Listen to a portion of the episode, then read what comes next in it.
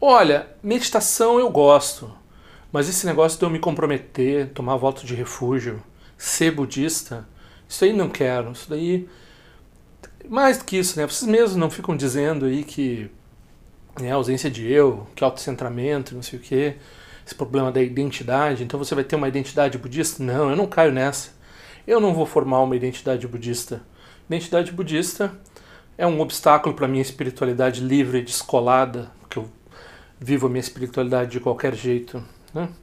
E no mais, eu ainda uso o seu conceito aí de não eu, de ausência de eu, para escapar de qualquer formação de vínculo possível e de qualquer tipo de ideia de que eu vou participar de uma religião de massa.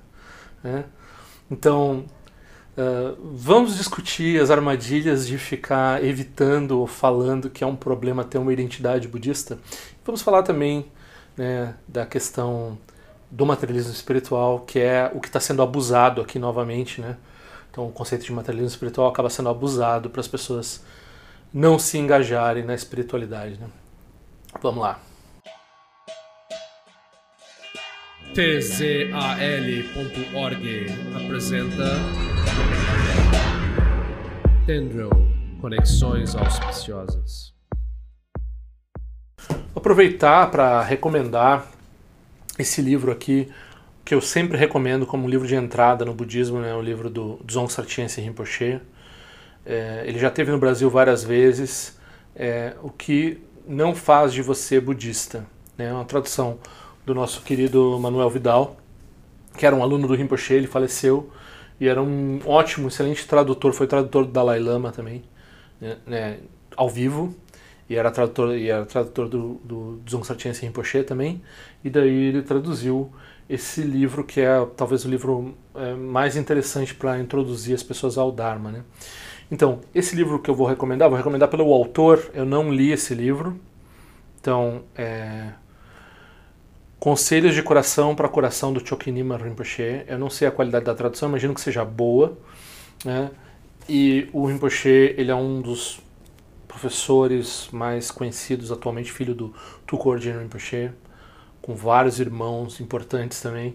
E ele tem um Shedra né, na, no Nepal. Ele é um dos eruditos e eh, professores realizados da tradição Nyingma. Então o livro com certeza deve ser bom. É. E com relação ao Nondro, né, então saiu um livro novo agora, quer dizer, o livro não é novo, né, a tradução é nova que é esse livro aqui. É, a Chariot to Freedom, Guidance from the Great Masters on the Vajrayana Preliminary Practices. Ok? De Shechen Gyaltsab. O Shechen Gyaltsab foi o fundador do mosteiro de Shechen, que é conectado ao Mipan Rinpoche, conectado ao, ao, aos Tientse, né? Uh, então, uh, esse livro foi dado por perdido, né?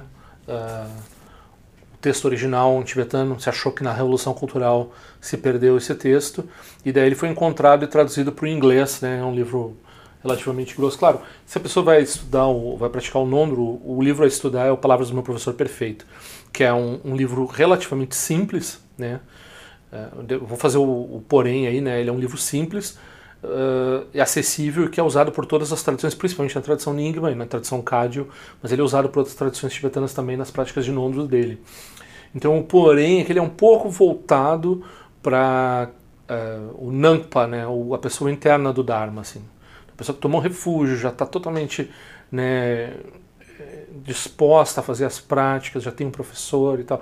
Então, a pessoa de fora lê vai, vai, vai estranhar, vai achar um, vai achar difícil de acompanhar, assim, né? Então, ele é mais... É, eu pretendo fazer um vídeo no futuro sobre uns 10 ou 12 livros indicados para estudar durante a prática é, do Nondro, né?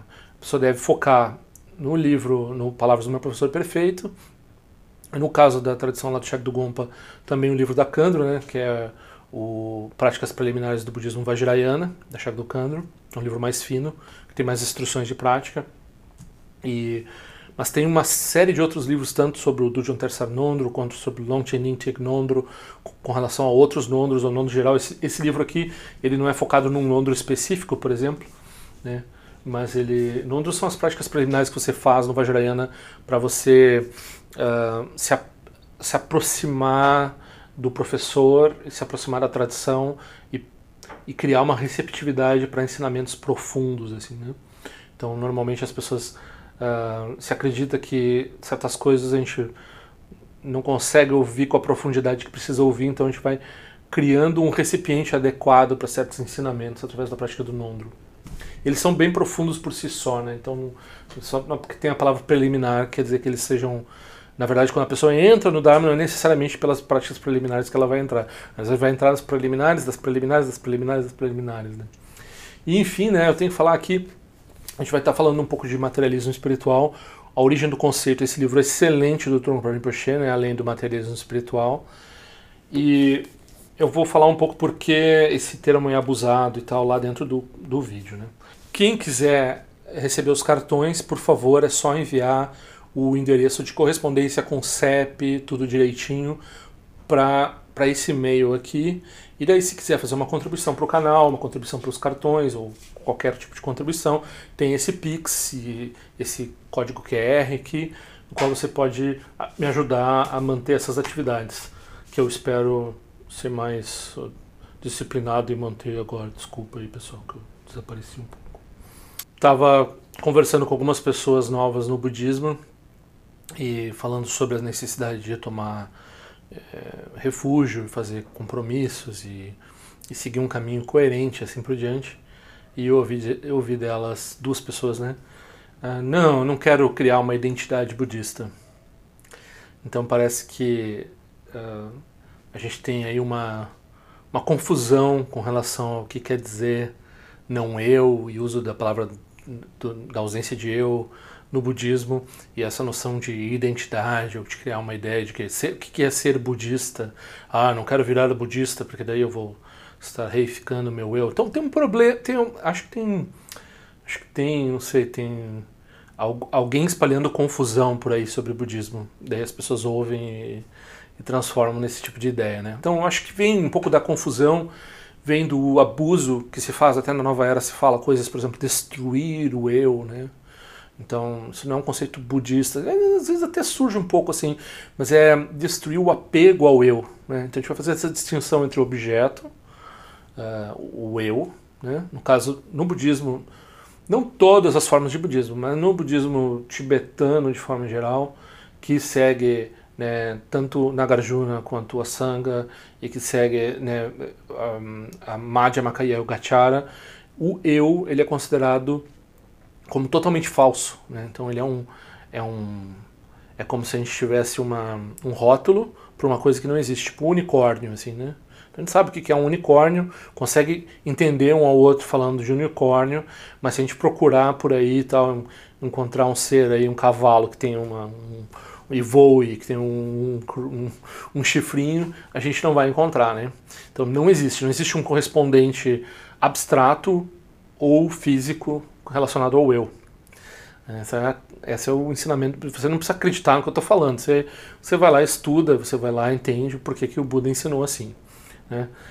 Uh, mas a gente não tem nada contra esse engano, assim, gente tem contra o engano, a gente não tem nada contra esse objeto. Porque não faz sentido ter algo contra um unicórnio, né? Não faz sentido, não tem nada para ter contra essa, essa coisa. Um tempo atrás eu até achei que eu tinha feito um vídeo, daí eu fui procurar qual, qual, onde é que eu tinha falado sobre isso e era um texto, né? Então eu falei de algumas distorções que as pessoas cometem ao lidar com esse conceito do Chogyam Trungpa Rinpoche, né, do materialismo espiritual, no qual ele tratou nesse livro que é Além do Materialismo Espiritual as pessoas às vezes elas usam esse conceito de materialismo espiritual achando que é o erro mais craso que eu sei é das pessoas acharem que comprar, por exemplo, uma pessoa que tem muito apetrecho do Dharma. Porque você sabe que no Vajrayana, ao contrário do Zen, no Zen você compra uma almofada, às vezes comprar uma almofada boa e um, um zabuton, né? Aquele almofada mais geral que fica embaixo de você quando você medita, né? Então, o zabuton e a almofada para chegar no ponto certo, que é ideal, assim, às vezes é um, é um consumo, assim, né? É, você tem que procurar, você tem que achar, você tem que pagar tal. Então é um, é um objeto, assim, do Dharma, né? Mas no Vajrayana não, você tem, sei lá, tamborzinho, sininho, e um monte de coisa, um monte de textos, e, e às vezes bancada para prática, muita coisa, né? Muito apetrecho de Dharma, roupa, às vezes na nossa sangue a gente usa muito as roupas tradicionais, né? E daí as pessoas, uh, o jeito mais, assim, menos inteligente de tratar do assunto é dizer, ah, olha só, fulano gastou, sei lá, mil reais num sino, olha só o materialismo espiritual ali, né? Mas não, né? O materialismo espiritual, como o Trunco Rinpoche falou, ele é quando a, a gente se apropria da espiritualidade com uma, uma credencial, com uma forma de se impor, ou de aparecer, ou de sustentar, ou de se justificar perante os outros. É quando o Dharma vira uma profissão, no sentido mais ruim da palavra, assim, quando é, você usa o Dharma para se sustentar como não só financeiramente, mas também, né, tem um materialismo espiritual da pessoa usar o budismo para, sei lá, é, um, é uma coisa as quais as pessoas que vendem tem uma loja de Dharma, né? Então, claro, todo centro de Dharma tem uma loja de Dharma, né? Mas as pessoas que vivem de vender livros do Dharma, ou, ou, ou no caso eu trabalho como tradutor, então a gente tem essa armadilha, né? De, será que eu estou fazendo isso porque eu realmente tenho amor pelos ensinamentos ou porque eu preciso pagar meus boletos, né? Então, e daí até que ponto, né, eu estou traindo os ensinamentos ao, ao, transformar isso numa atividade econômica, né? Mesmo que não tenha mais perigoso, né, quando se torna quando a pessoa tenta é, obter poder ou carisma pessoal em cima dos outros, né, se torna um professor falso e assim por diante. Então isso é o materialismo espiritual. Ah, eu tenho tantas iniciações, ah, eu tenho tanto tempo de prática do Dharma, eu faço tantas coisas e daí você e tem uma, um distanciamento assim, você se acha melhor que os outros, né? Então isso é o materialismo espiritual. E isso é uma identidade né, problemática de budista. Então se a pessoa vai pensar em identidade budista como uma identidade que vai uh, ser uma profissão, um ganha-pão, uma forma de se justificar ou se apresentar perante os outros, uma forma de se sentir superior perante os outros, aí a gente está falando do obstáculo efetivo da identidade do materialismo espiritual ou da, de ter uma identidade budista, né? Agora, eu tô, fui motivado a falar sobre isso porque recentemente eu estava conversando com pessoas novatas no Dharma. Geralmente as pessoas falam comigo por e-mail, né? Então, quem quiser escrever, pode escrever aí para Conexões Auspiciosas. É, fazer qualquer pergunta, ter qualquer contato, né, dúvida em geral, assim. É, desculpa, mas eu vou julgar você porque eu tenho essa mente imperfeita e julgadora, né? Hoje eu falei com um amigo meu que eu julgava um pouco as pessoas que. Porque quando uma pessoa mais idosa e daí tá sentado numa cadeira para meditar, assim, né? Você entende, né? Agora, às vezes uma pessoa jovem que você acha. Você não sabe, né? A pessoa pode ter uma lesão, a pessoa pode ter uma dificuldade específica, verdadeira, né? Mas às vezes, um, dois casos, assim, eu julgo que aquilo ali é, é, é uma e eu tenho o materialismo espiritual de sentar, né? às vezes eu tenho dificuldade, tenho que sentar numa cadeira, mas a maior parte do tempo eu sento direitinho assim e tal. E eu falei para esse meu amigo, ah, eu julgo, eu julgo as pessoas e tal. E ele, eu tô acostumado, né, a falar para as pessoas dos meus defeitos assim, e das pessoas aceitarem bem, porque na sanga, né, a gente, como assim você julga? Você, essa pessoa terrível que julga eu. Pô, é mesmo, né? Tipo, quando você fala um defeito seu, a reação normal é as pessoas. Porque no budismo a gente né, já não é talvez bem assim, porque as outras pessoas não estão julgando você. Aí você fala seu defeito e as pessoas, ah, puxa que pena, Pinheiro, né, espero que você melhore. Mas enfim, né, uh, essas pessoas, de forma geral, entram em contato comigo e, uh, enfim, né, eu tenho um pouco esse julgamento, tenho um pouco essa tendência de achar que a pessoa tem que, sei lá, ir pro nondro, né, pessoa tem que fazer alguma, tem que fazer uma prática, ela tem que é, participar da sanga, ela tem que deixar de ser budista de internet, ela tem que se mexer, né? Não pode ficar. Porque eu me acho muito preguiçoso, né? E daí quando a pessoa é mais acomodada do que eu, é menos, né? As pessoas que eu estou às vezes falando 10 anos é, por correspondência, que eu conheço já né, pela internet, sei lá, 15 anos, e estão falando, ai, não sei o que, se eu vou no centro de Dharma, não vou no centro de Dharma. E, eu me lembro que eu também sou uma pessoa que não gosta de dormir. No, eu, quando era adolescente, então não gostava de dormir na casa dos, no lugar, num, outro lugar, que não um hotel, dormir num dormitório, assim, né? Usar banheiro coletivo, sei lá, umas coisa tosca que eu tinha de guri mimado, né? E uh, eu lembro que eh, do meu amigo que me, que me levou no centro de Dharma e que meio que me botou uma energia assim para eu largar essas essas frescuras, assim, né? Não sei se frescura é uma palavra que se pode usar hoje em dia, mas, mas era frescura, né? Era uma, uma coisa assim, uma bobagem, né? Então, uh, eu acho que eu sempre faço uma pressão um pouco, assim, né? Agora, ouvindo o Rinpoche, recentemente, o Tyense Rinpoche, ele estava falando que a gente tem que regozijar muito, assim, com as pessoas que têm essa conexão às vezes a pessoa não vai fazer prática formal, né? Às vezes a pessoa não vai tomar refúgio. Então se a pessoa tem uma admiração pelo Buda, assim, a gente deve ter um regozijo, né? Mas isso não tira, né? Às vezes eu corto relação com as pessoas se eu vejo que as pessoas são muito indolentes, indolente, não sei se é uma palavra que existe, é, são muito preguiçosas, muito é, largadas com relação a formar uma conexão, né? Tudo é dificuldade para elas, tudo é muito difícil. E eu, eu não ganho nada com né, outras pessoas irem para fazer prática, assim, tipo, né, não, não, às vezes até eu fico nervoso, né, se é uma pessoa que tem que fala de mim, que não sei o que, ah, já vai né, queimar meu filme, assim, né, já vai, nem, nem, sempre falo, nem menciona meu nome, nem nada, né, quando vai no centro de Dharma, essas coisas assim, né, tipo, não diz que foi lá pelo canal, nem nada, porque as pessoas ficam desconfiadas, o que, que é, Pinha, qual é o problema, mas, enfim, né, eu não ganho nada, mas eu, eu fico regozijo, principalmente quando, quando as pessoas elas se engajam de um jeito que eu considero mais corajoso e mais aplicado do que o meu próprio engajamento, né? Que não é tão grande assim, né? Então, eu sou muito preguiçoso com prática, eu não frequento tanto o centro e assim por diante, né?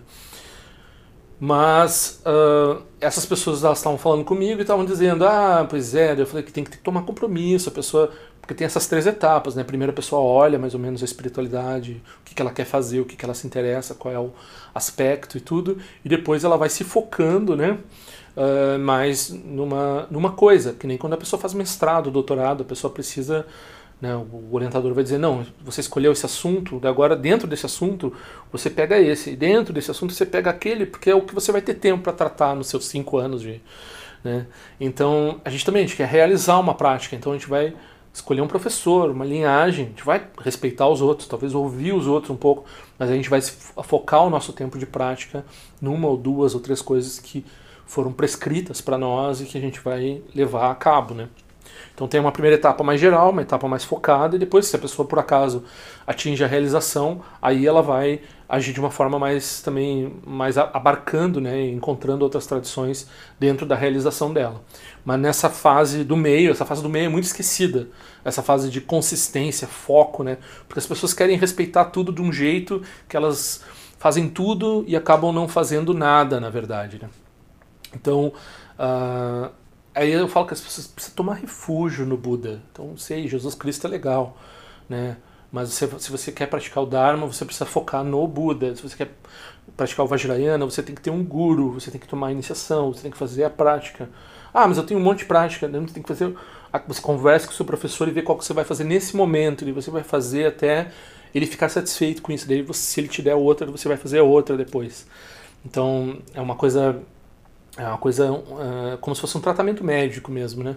Tem uma prescrição, tem um tempo, tem uma duração, tem uma, um número de vezes que você vai fazer e assim por diante. E as pessoas dizem, não, mas eu não quero tomar compromisso com o caminho budista porque aí eu vou tirar uma identidade budista, né? Se eu vou, ser, se eu vou ter um refúgio aí, uma coisa assim, aí eu vou ser budista. Se eu for budista, daí eu vou ter uma identidade, daí eu não vou me iluminar, né? E no budismo, de fato, né? É curioso que a gente está falando isso, porque é o budismo que aponta essas dificuldades da pessoa gerar, do budismo se tornar um obstáculo para a pessoa, né? Só que isso é lá adiante, né? Então a pessoa não tem nada ainda, ela não tem prática nenhuma, ela não tem nada, ela só tem um monte de buscas aleatórias assim. E daí ela tá talvez encontrando um meio fio para levar alguma coisa um pouco adiante, certo? Então, e daí ela ela usa isso como desculpa, você quase tá quase fazendo troça da nossa tradição. Não é vocês que falam de não eu? Então, tu acha que eu vou gerar um eu budista agora? Né? E aqui a gente tem que lembrar né, o grande ensinamento do, do, do Tilopa nas margens do rio Ganges para o Naropa, né? que ele disse que o problema não são os fenômenos, não são as coisas. O problema é nosso apego às coisas. Então, lá no budismo uh, mais, uh, mais geral, assim, a gente treina se afastando dos objetos, né? Então mesmo quando a gente vai fazer um retiro, se a gente não é monge, por exemplo, né? A gente vai fazer um retiro, talvez tenha um voto de celibato durante o retiro. Ah, durante aqueles 15 dias ali você não vai fazer sexo, você vai comer o que tem também, você não vai ficar, ah, agora eu quero preciso comer lagosta. Não, eu gosto de não sei Coca-Cola, preciso de Coca-Cola. Não, você vai comer o que tem, né? uma série de disciplinas que você faz porque para participar de um retiro e né, você não vai estar tá ouvindo música alta no meio dos outros, dançando e assim por diante, né? Porque você está fazendo um retiro. Agora, nenhuma dessas coisas é um obstáculo em si, né? Então, um carro importado não é um obstáculo, a pessoa quer... Ah, mas ele é, é budista, mas ele tem uma BMW, né? Não pode ter uma BMW, né? Porque, olha, está ostentando, não sei o quê. Não. Depende, a pessoa pode ter um Fusca, pode não ter nada, pode se apegar, sei lá, por gato. Eu me apego por gato, me apego por livro, um monte de bobagem. Tipo, o cupim comeu o livro, fico furioso, assim, fico, oh meu Deus, o que aconteceu? O fim do mundo. Então, o apego, qualquer objeto serve para ter apego, né? Então, o problema é o apego, não é o objeto, não é a BMW ou o livro, é o apego. Da mesma forma, a identidade. Uh, você vai manifestar uma identidade porque os seres eles se relacionam, principalmente se você vai falar da atividade compassiva dos Budas e assim por diante, a gente chama Buda Amitabha, Guru Rinpoche e assim por diante.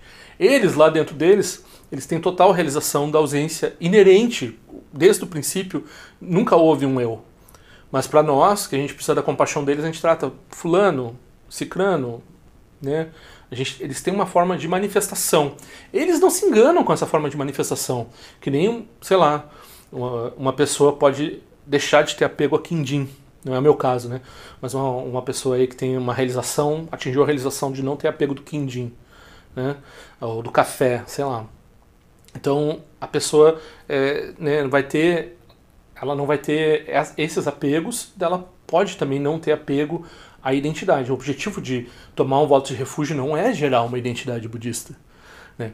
Mas, por outro lado, o que, que, acontece? A pessoa já tem uma série de identidades. Ela já é a pessoa que, sei lá, gosta do Pearl Jam, a pessoa que gosta do Red Hot Chili Peppers. Eu tô aqui muito anos 90, mas, sei lá, gosta do Saint Vincent, gosta de metal melódico, gosta do TikTok, gosta de, sei lá, qualquer coisa. E às vezes o que a gente gosta, tá, é só algo que a gente gosta, mas às vezes é um jeito da gente, principalmente quando a gente é adolescente, um jeito da gente manifestar a nossa identidade, né? Eu sou aquele que gosta de Led Zeppelin, né? Então, as pessoas nos conhecem por, pelos nossos gostos e não só por isso, pela nossa profissão, pela nossa posição numa família, se a gente é pai, filho, se a gente é os ambos, né? Se a gente é sobrinho, sei lá, enfim. E a gente tem todas essas identidades operando. E daí a pessoa está dizendo assim: eu não quero ter uma identidade budista porque eu não vou me enganar com a identidade, mas enquanto isso ela está se enganando com todas essas outras identidades. Então nesse meio tempo ela pode pensar assim: talvez eu possa usar a minha identidade budista para esclarecer o meu apego a todas essas outras identidades. Então é nesse sentido que a pessoa ela se compromete, ela toma votos e toma refúgio, né? Ela não deve ter medo de gerar uma identidade budista, mesmo porque a ideia aqui não é que nem lá naquela forma geral de budismo, que a pessoa vai dizer assim, não, eu não vou. Já que eu tenho apego a Quindim, eu não vou chegar nem perto de Quindim nunca mais na minha vida. Não, a gente está praticando um budismo mais sofisticado que vai dizer assim, a gente vai aprender a conviver com o Quindim. Quando o Quindim estiver por perto, comendo ou não comendo o Quindim, a gente vai observar como o apego surge na nossa mente e vai aprender com isso. Então é um pouco mais sofisticado, né? A gente já sabe disso. Então a gente pode assumir, deve assumir uma identidade budista. Aí, quando a pessoa tiver essa identidade budista, ela vai começar a ter as mesmas neuroses, os mesmos problemas, os mesmos materialismos espirituais que todos os praticantes sempre tiveram. Se ela não tiver isso, ela também não vai conseguir praticar. Ela precisa encontrar o mesmo tipo, ela não, ela não pode ter uma perspectiva higienista de, de, por decreto dizer antes assim, ah, não vou assumir essa identidade aqui, depois, uh, depois vai ser um problema para mim. Não, ela vai lá, ela assume a identidade e ela vai lidar com os problemas, por quê? Porque isso é a prática, né? lidar com, essas, com, com, com o que surgir, a gente não sabe que forma vai surgir esse apego à identidade budista dela, né? Então, até uma coisa que eu pensei em falar, a primeira coisa que eu pensei foi dizer, olha pessoal, um argumento que eu ia usar, eu pensei, a pessoa pode uh, ser budista e não dizer para ninguém. Então, a pessoa pode ser um cripto-budista, né? Não é que nem criptomoeda, mas é que nem os criptojudeus. Então os, os judeus eram perseguidos em certos momentos, em certos lugares na Europa, e daí eles viravam cristão, mas né, nas aparências, assim. Então tomavam batismo lá e tal, mas aí no fundo eles seguiam em segredo as práticas judaicas deles e o, e o, e o pensamento e a fé judaica deles uh, escondido de todo mundo para não ser perseguido e para, né, eram, eram cristão, cristãos em aparência. Então, da mesma forma, se for necessário, em algumas circunstâncias, é melhor não dizer que você é budista. Né? Então, dizer que você é budista pode gerar problemas de identidade budista e assim por diante. Eu ia dizer, olha só, viu só? Então, se o problema de ter uma identidade budista é porque você vai sentir vergonha, né, ou porque não é, não é uma coisa assim que você gostaria de dizer para os seus amigos que você é budista e assim por diante, então, não é esse o problema. Você pode não dizer que é budista. Mas eu pensei, não, mas isso aí é exatamente o problema, né, em certo sentido. Embora, principalmente quando a gente está falando em termos do Vajrayana, e com certeza em vários contextos, seja melhor não deixar claro, não falar que você é budista, não trazer isso à tona. Isso é válido, isso com certeza existe. Por outro lado, a gente está tem um problema cultural de que as pessoas budistas não querem se expor e a gente precisa de exemplos budistas. E particularmente, por exemplo, na academia, que as pessoas lá, sei lá, acham que precisam de uma objetividade, elas não podem ter o viés da tradição de, delas. E daí o budismo, por exemplo, é massacrado. Ninguém quer dizer que é budista dentro da academia. Ah, eu estudo budista, mas é budismo, mas eu não, eu não sou budista. Né? E se você for ver, por exemplo, quando eu cursei filosofia ou em muitos cursos, talvez não em ciências sociais, mas na física ou na filosofia, as pessoas não têm problema de ser católicos, né? Então as pessoas são católicas, aquilo está separado do trabalho acadêmico delas o suficiente. Talvez às vezes até tenham um interesse católico em filosofia, filosofia católica. Né? Isso não é um problema. Agora, no budismo, nos Estados Unidos isso acontece, e se houvesse academia budista, no, estudos asiáticos no Brasil, que, que se possa falar, um, isso seria um problema aqui também. Então, e daí é curioso também, né? Porque a pessoa não quer ter um viés, ela quer ter a objetividade acadêmica. E quem foi que inventou a objetividade? Quem inventou a objetividade foi o Buda. O Buda que disse que você não deve ouvir só porque eu estou falando, né? você deve examinar por si próprio e tal. Quem é que falou isso antes dele? Na Índia? Não sei se muita gente, se, ou se alguém e ele falou isso na mesma época, um pouco antes lá dos gregos, que talvez estavam chegando à mesma conclusão. Ou falando em algum, de, de, de, objetividade em algum viés, né? Em algum sentido. Então, uh, eu acho importante lembrar esses aspectos de que não ter medo de, de gerar uma identidade budista, não ter medo de usar uh, um, significa, um significador budista como um mala e assim por diante. A pessoa pode, né? Então, por exemplo, no Vajrayana, a pessoa não deve mostrar o mala que ela faz prática, né? Então, algumas pessoas elas usam o mala como uma forma de ostentação e isso é mal visto no budismo tradicionalmente, né? Você usar símbolos budistas ou tatuar símbolos budistas, né? Assim como uma forma de, ah, viu como eu sou filiado, viu como eu acho bonito isso, eu tatuo, mostra para os outros assim e tal. Então isso não é não é bem visto assim, né? Esse tipo de isso é um tipo de identidade problemática, né?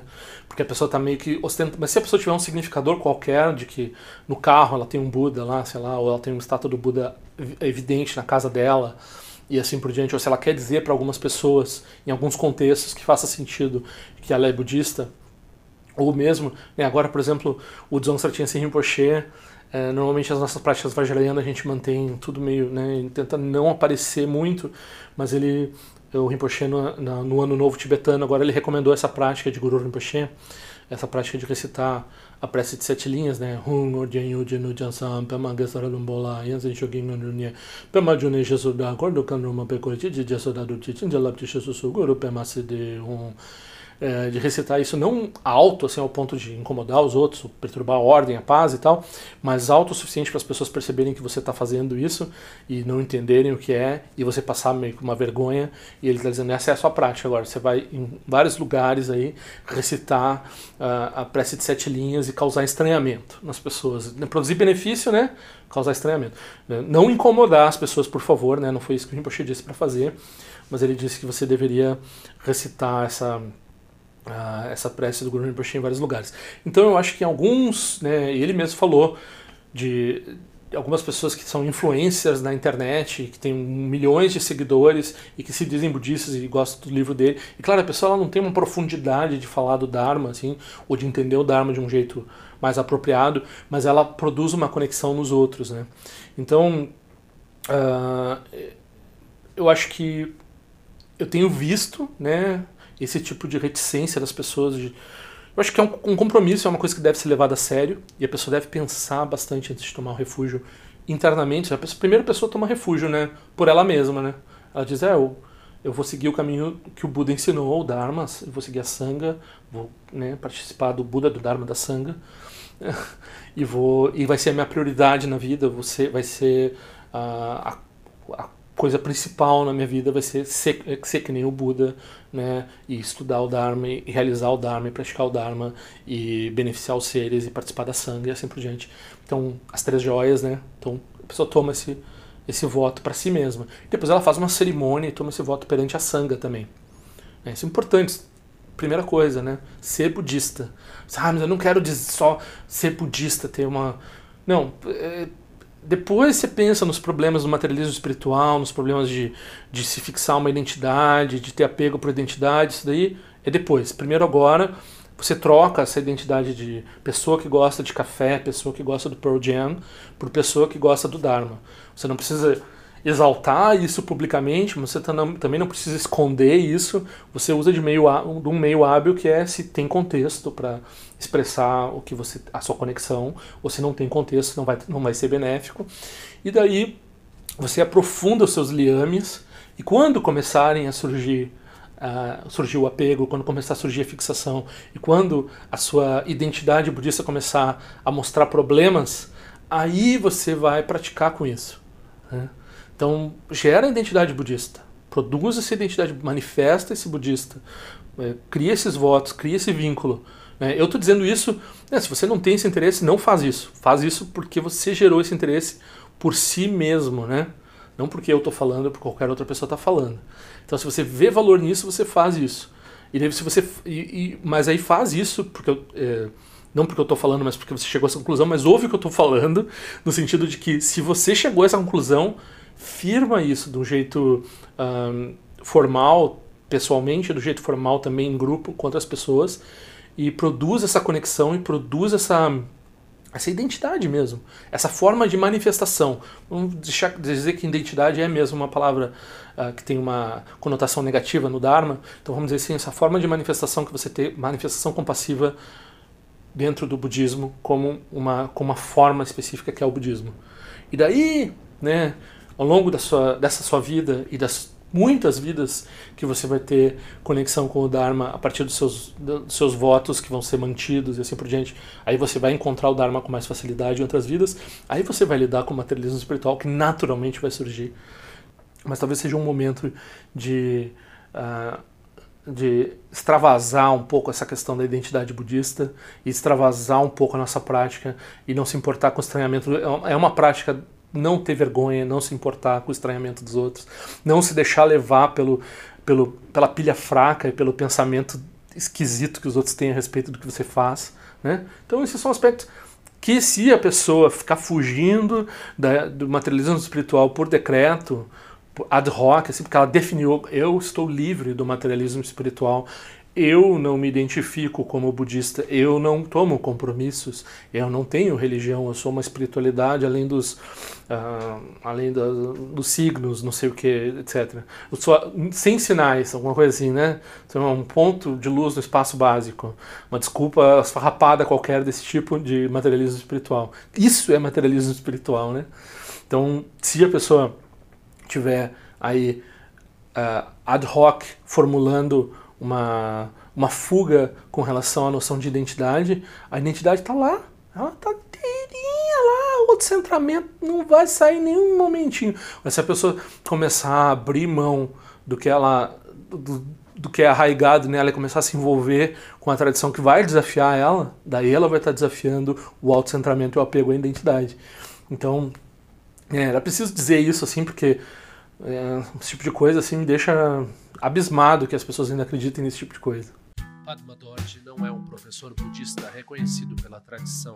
Ele apenas repete o que ouviu por aí. Se algo aqui fizer sentido, pergunte a respeito para seu próprio professor. Se não fizer sentido, descarte. tzal.org. Este áudio foi elaborado em resposta a uma pergunta, pedido ou desaforo. Qualquer coisa, escreva para padmadorge.gmail.com. Ao longo de minhas muitas vidas e até este momento, todas as virtudes que tenho alcançado, inclusive o mérito gerado por esta prática e todas as que vier a conseguir, ofereço para o bem-estar dos seres sencientes. Possam a doença, a guerra, fome e sofrimento diminuir para todos os seres, enquanto sua sabedoria e compaixão aumentam nesta e em vidas futuras. Possa eu claramente perceber todas as experiências como sendo tão insubstanciais como o tecido do sonho durante a noite e imediatamente despertar para perceber a manifestação de sabedoria pura no surgir de cada fenômeno. Possa eu rapidamente alcançar a iluminação para trabalhar sem cessar pela liberação de todos os seres.